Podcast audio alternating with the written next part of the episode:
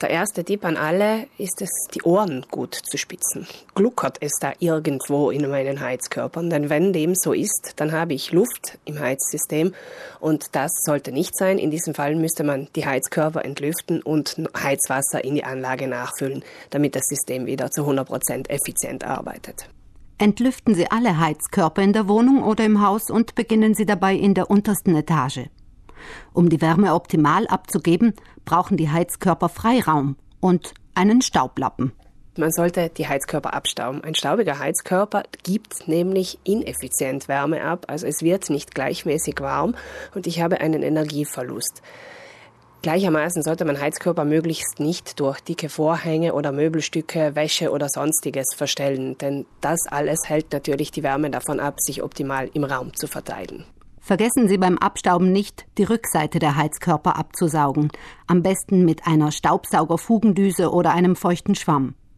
Für Lüftungsschlitze können Sie eine feuchte Flaschenbürste oder einen Dampfreiniger verwenden. Festsitzenden Schmutz entfernen Sie am besten mit etwas Seife. Die Heizkosten senken können Sie auch, indem Sie nur so viel heizen, wie Sie effektiv brauchen. Ja, man sollte die Raumtemperaturen nach den eigenen Bedürfnissen wählen. Das heißt jetzt nicht, dass wir alle mit vier Wollpullovern übereinander in der kalten Wohnung sitzen müssen. Aber bereits das Absenken um ein Grad spart in etwa sechs Prozent bei den Heizkosten. Das heißt also, bei Abwesenheit und nachts kann man die Temperatur um geschätzte vier Grad absenken. Das bringt am Ende des Jahres zehn Prozent weniger Heizkosten. Über Nacht können Sie die Temperatur also auf 16 Grad absenken. Unter dem Federbett bleibt es trotzdem kuschelig warm. Wesentlichen Einfluss auf die Heizkosten hat auch das Lüften. Zum einen für die Heizkosten und zum anderen wirklich für die Wohnqualität im Hause, denn die Raumluft wird davon bedingt.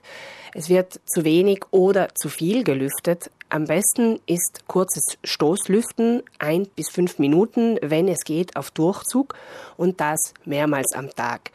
Gekippte Fenster sind vom energietechnischen her ganz ungünstig, denn da baue ich mir praktisch eine Wärmebrücke selbst ins Haus und meine ganze Heizenergie geht verloren.